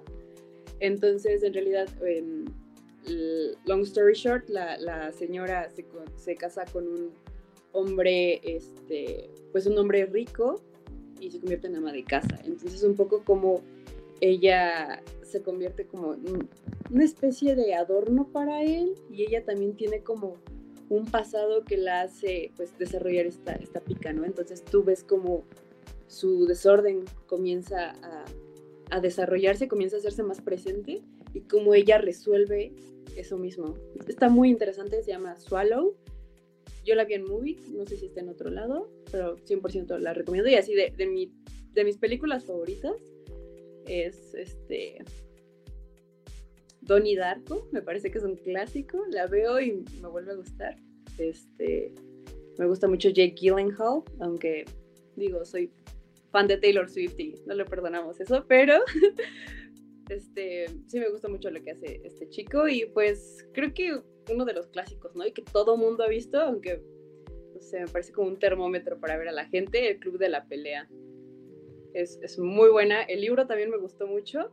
Creo que el libro, no sé si me gustó más que la película, pero como por cuestiones diferentes, porque el libro es como más crudo y como que sí aborda más la parte ahora sí antisistema que intenta tocar el club de la pelea y que siento que la gente a veces se desvía cuando ve la película y dice, ah, solo son golpes y Brad Pitt, ¿no? Entonces, en el libro tú alcanzas a, sentir esta especie de, de, frustración a la sociedad mucho más padre, pero igual me encanta. Y, este, ¿cómo se llama? Este, Nice Guys con Russell Crowe y Crowe, algo así, y Ryan Gosling. Es muy bueno. Es no, cine negro, sí, soy muy fan del cine negro también. De hecho, ya analizamos el Club de la Pelea aquí en Psicofonía. Nos dio para bastante. Es un clásico, obviamente. Y ha, influido en muchísimas. Eh, no sé si has visto Mr. Robot, eh, una serie con este, Rami Malek, el que hizo de Freddie Mercury en Ah, es básicamente la misma historia. Tiene problemas de personalidad, es hacker y quiere borrar las deudas del mundo, así como este, este personaje del Club de la Pelea. Y, y lo, que, lo que pasa es que él sí lo logra, entonces te muestra en un mundo en donde se borran las deudas, el dinero no tiene valor y cómo se vuelve una jungla todo esto. Entonces, está interesante, Mr. Robot, son como cuatro temporadas, creo que está en Amazon Prime, está muy, muy interesante eso. Y eh, bueno, aunque no es tan antisistema, sino que juega con la idea del 1% sobre el 1% del mundo, esos que controlan nuestras vidas, como los conglomerados, este, los supermillonarios. Ahí hay una crítica, muy fuerte a Elon Musk, ¿no? Por ejemplo, este, este tipo de cosas. Pero sí, es muy interesante lo que nos cuentas. Y, por ejemplo, bueno, ¿Cómo compagina o cómo tratas de compaginar? Ya nos contaste un poco, o más bien, ¿cómo animarías a los niños a que se acercaran a la lectura justamente en estos tiempos de, de tablet, eh, smartphones, este, servicios de streaming? ¿Cómo, ¿Cómo lo harías o cómo te gustaría que fuera? Creo que esta pre pregunta un poco complicada, porque justamente yo, yo miré por la, por la parte de, este, la capacidad de poner atención, ¿no? Porque al final leer sí, sí, sí, ocupas este, de esto, ¿no? De poder poner atención en una tarea al mismo tiempo y siento que también hay ahorita muchos estímulos de todas partes y difícilmente como que puedes concentrarte en, una sola tarea. Pero, o sea, yo como impulsaría a los niños, no sé, mmm, probablemente sí a partir de, creo que desde el simple hecho de que tú le leas a un niño, o sea, pensando en, infantes, que tú compartas, que les leas historias, en el, yo lo veo desde mi experiencia, ahora sí, que a mí antes de dormir mis papás siempre me leían un cuento, me leían un libro, y eventualmente como que te familiarizas con, con esta actividad, ¿no? De que es leer, y después como que lo haces tú, por ti solo, también pues sí definitivamente compartiendo lecturas y lecturas apropiadas. O sea, creo que sí, a mí me... creo que esta crítica ya es como demasiado eh, popular, de que, por ejemplo, cuando estás en la secundaria te dejan leer, no sé, Aura de Carlos Fuentes y digo, un niño de 13 años difícilmente va a realmente tener un interés en, en, un libro tal vez tan complejo o que a él simplemente no le va a interesar. Entonces, creo que sí tiene que haber como lecturas apropiadas para edades, porque también algunas son como muy complejas o el lenguaje es demasiado, mm, no sé, incluso soberbio, ¿no? Que, que hacen más que ahuyentan a los mismos niños de la literatura. Entonces, pues sí, desde lecturas apropiadas y al final, eh, pues no sé, eh, a veces, a veces pensamos como, supongo que es como una moneda ahí, este, con dos caras, la literatura juvenil, porque o sea, yo, yo, yo consumía muchísima literatura juvenil y ahorita apenas como que intenté releer algunos de los libros que leí en su momento y que me gustaron mucho y también son como cuestionables los personajes que te aparecen y era lo que mencionaba, ¿no? Como que a veces así es mimetismo con esos personajes y hay, hay, hay cosas que recuperas que están bien, que están como positivas, provechosas, pero también dices, no, o sea, y más en la, en, en la literatura juvenil, cómo es que un, pivote de ella es el, amor romántico y las relaciones de pareja y cómo empiezan a construir este incluso ideas más fantasiosas que los mismas, bueno, yo creo que a la altura de las películas, ¿no? Porque incluso alguna vez escuchaba a, un chico hablar sobre cómo, cómo el cine era esta fábrica de deseos y entonces pues yo lo puedo pues transportar, ¿no? También a la literatura en, en, su momento y que de alguna forma sí cambia tu perspectiva de lo que esperas. Entonces, no sé, o sea, te digo, es como un arma de doble filo la, la literatura juvenil, está muy bien porque es el, el, ahora sí el motor para acercarte a la literatura, pero al mismo tiempo, no sé, si tienes que tener criterio, o al final igual creces, ¿no? Y te das cuenta. Bueno, o no creces nunca, ¿no? Porque yo conozco gente adulta aficionada totalmente a la novela juvenil y ya lo había comentado, o lo han dicho muchos críticos, que el problema actual es que se está haciendo literatura para gente que no lee nada. Mm. O sea, se está haciendo este tipo de, no sé, ya se han traído una editorial, Wattpad ya tiene tanto dinero que ya tiene su propia editorial y saca sus historias, ¿no? Cada tanto en librería y los niños se forman para esperar a comprarlas y todo eso. Y justamente hay estos modelos del amor romántico, del entregar todo por otra persona, ¿no? terminar ser un mueble para el ser amado, ¿no? Es un objeto de admiración. Y, y, eso me confunde bastante, ¿no? Porque en la secundaria me dieron ciudades de papel, lo cual esté con todo, todo, mi corazón, pero lo tenía que terminar para hacer mis resúmenes y todo lo demás, Y, sí, o sea, entiendo que la literatura, o lo que dicen los puristas que es la literatura, pues sí tienen, tienen historias muy, muy aburridas y que no tienen ningún impacto, ¿no? Para ti pero por ejemplo celebro que a mi hermana en la secundaria le hicieron leer este, El Llano en Llamas, esta colección de cuentos de Juan Rulfo, y creo que sí pudiéramos acercarnos con un contexto conocido tal vez primero, y que sí les dé algo de valor. Yo siento que sí la novela juvenil no... o sea, sí es un buen, una buena puerta para que los niños lean y los jóvenes lean, pero siento que las historias carecen cierto eh, de valor. Están entre esa en esa línea entre que caen ciertos géneros como la ciencia ficción y la fantasía, están eh, como que en esa línea la novela juvenil, ¿no? Porque hay novela juvenil, la distopía juvenil, ¿no? Como Maze Runner, Los Juegos del Hambre y otras cosas, ¿no? Que son como, que se vuelven hitazos en cuanto salen, pero sí, siento que a veces carecen de cierto valor literario y yo los veo más como libros de entretenimiento. Bueno, esa es, es mi, mi perspectiva, pero sí creo que es una buena puerta siempre y cuando lleguen a ciertos libros importantes o que te marquen, ¿no? Pero si te quedas con esa literatura o los fanfics de Wattpad, que puede ser un buen entretenimiento para pasar el rato, pero no podemos negar que, que no es literatura de calidad, vaya. O bueno, yo lo veo así, no sé cómo lo veas tú. Sí, o sea, no sé, siento que tampoco sería como tan dura en esa parte porque, este, pues al final, supongo que incluso con la misma muerte de la televisión hemos pasado como alguna parte del, no sé, en, su punto tal vez era trash TV, a una especie de pues, literatura basura, pero no sé, como que me pareció muy fuerte llamarlo así, porque justamente creo que les iba a preguntar como cuál era su perspectiva entonces a partir del fanfic, ¿no? Que es como un, un, fenómeno de los últimos años y que pues en realidad tiene mucho éxito y, y, literal es como por amor al arte, algo que ocurre por amor al arte, digo, al final sí pueden haber como casos de éxito como lo fue, no sé, Crepúsculo, este, pero no sé, me parece, me gustaría como escuchar su opinión sobre eso. Y también, no sé, por la parte de las distopías, siento que ha sido pues un mismo fruto, fruto, perdón, de, pues, de la sociedad, ¿no? O sea, yo, yo a mí me encantan los Juegos del Hambre, o sea, lo, apenas volví a ver las películas específicamente y no sé, como que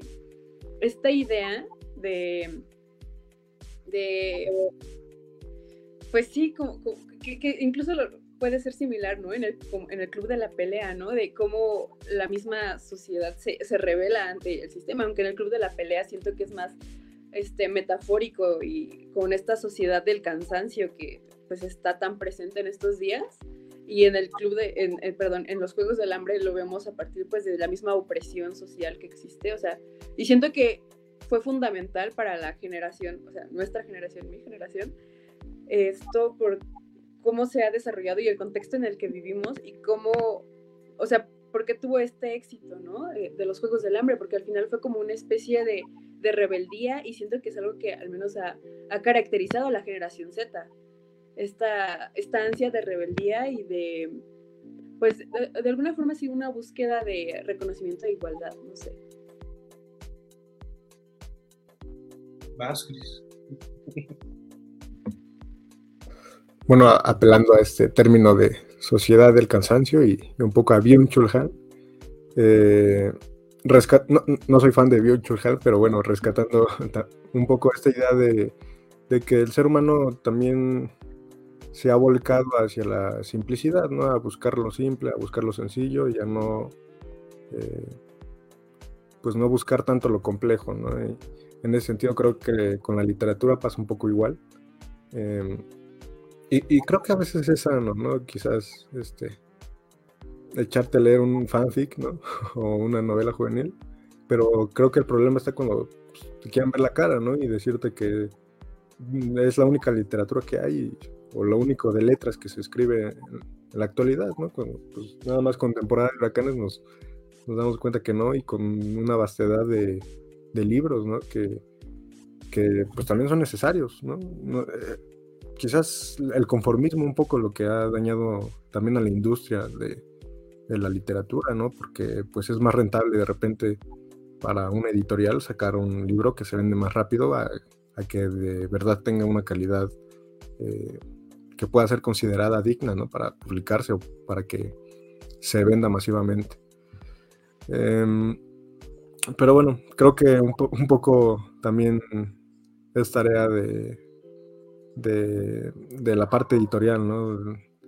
Eh, mostrarse un poco contracorriente y, y dar lo que ahora ya es alternativa, ¿no? Que lamentablemente es lo complejo y, lo que podríamos decir de calidad, ¿no? Que bueno, también este, hay que ver qué criterios se usan para eh, usar esta palabra, ¿no? Eh, nada, digo, creo que sí es como una oportunidad también de liberarse, sobre todo para parte del escritor, ¿no? escribir este tipo de historias más simples, pero eh, creo que sí no hay que caer, ¿no? Sobre todo en este engaño de que ya con escribir, no sé, un fanfic ya estás escribiendo este, una maravilla, que puede salir, ¿no? De algo de ahí, algo maravilloso, pero eh, sí hay que darle también espacio a demás literatura que la verdad es que sí hay, ¿no? Desde poesía hasta narrativa. Entonces, pues nada, creo que es lo que yo opinaría. Los fanfic. Bueno, creo que ahí engloba el problema actual.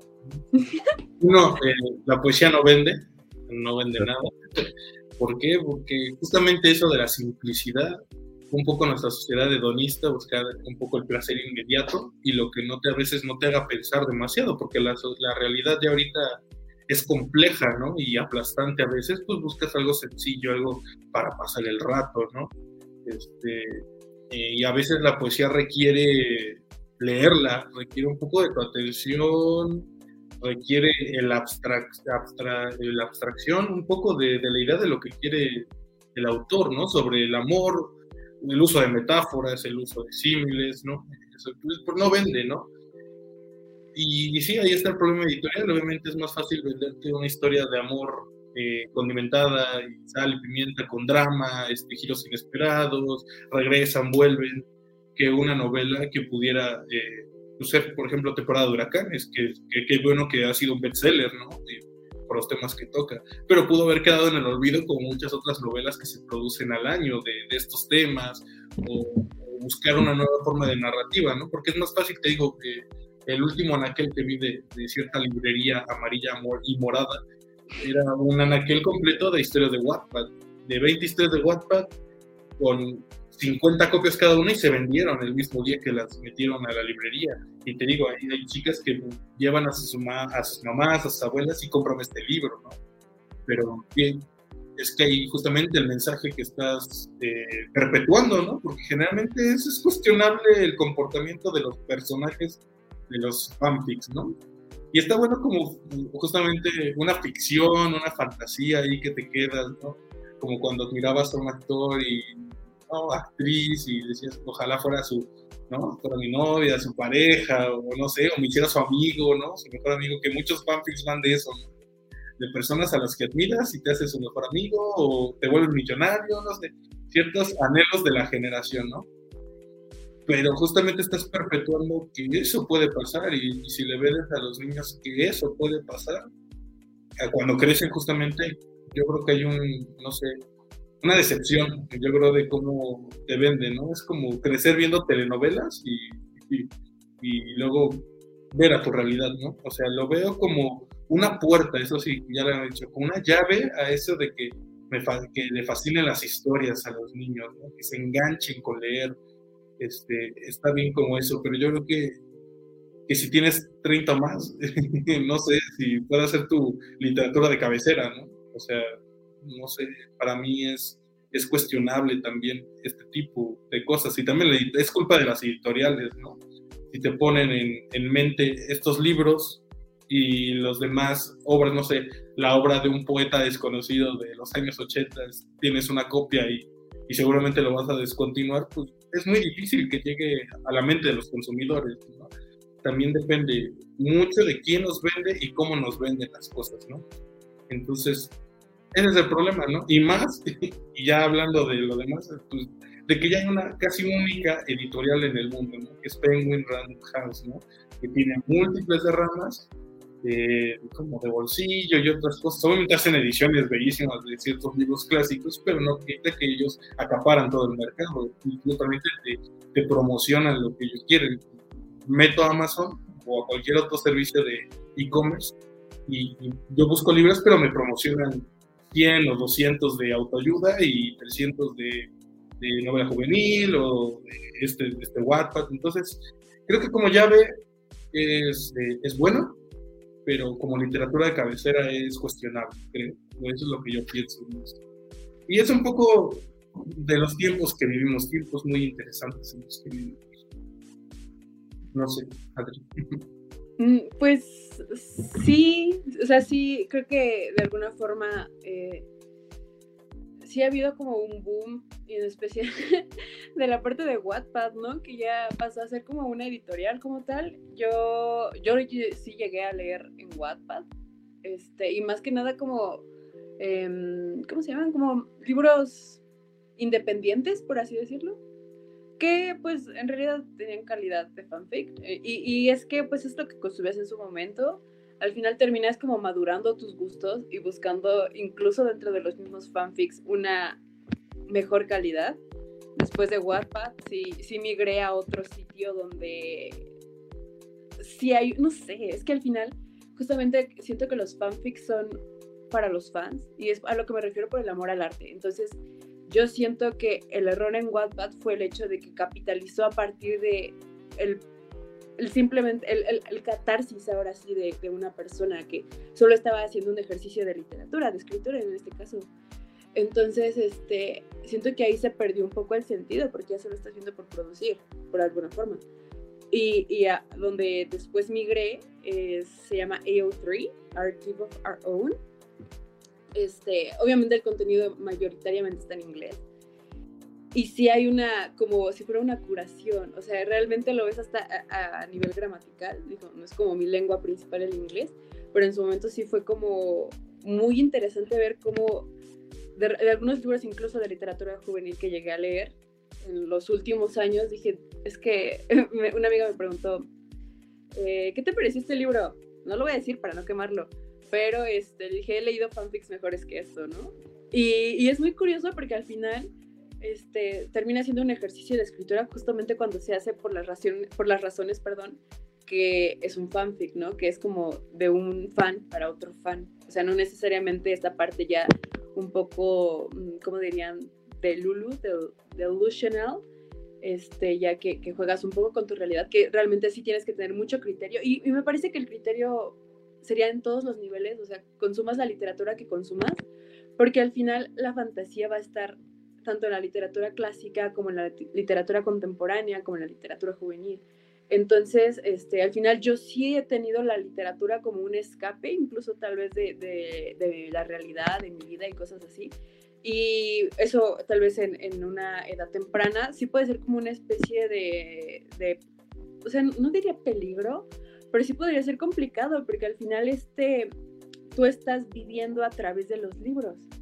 ¿Y qué tan tan ideal es eso, ¿sabes? Entonces, no sé, me parece como, muy curioso. Yo no diría tampoco que sea tu, tu, literatura de cabecera, pero sí entiendo por qué es tan famosa. Y te digo, al final este Wattpad a mí, pues la verdad como que no, no me parece tan cool, porque justamente a partir de capitalizar de esto, es que justamente saca todas estas novelas que a mí me parecen sí demasiado simples, sí demasiado burdas, frívolas, sin sentido. Pero también he leído fanfics que me han, o sea, que sí me han hecho como, o sea, pensar muchas cosas, pero justamente estos fanfics sí los podría comparar con la poesía, porque solo están buscando expresar emociones, retratar cosas y me parece chistoso porque es como solo te estoy tomando prestados estas personas que ya existen, estos personajes que ya existen. Por ejemplo, con la parte que, que, mencionaste de Hannibal, seguramente hay un fanfic sobre eso, de que dijo, mm, no me gustó el final, ¿saben qué? Lo voy a arreglar.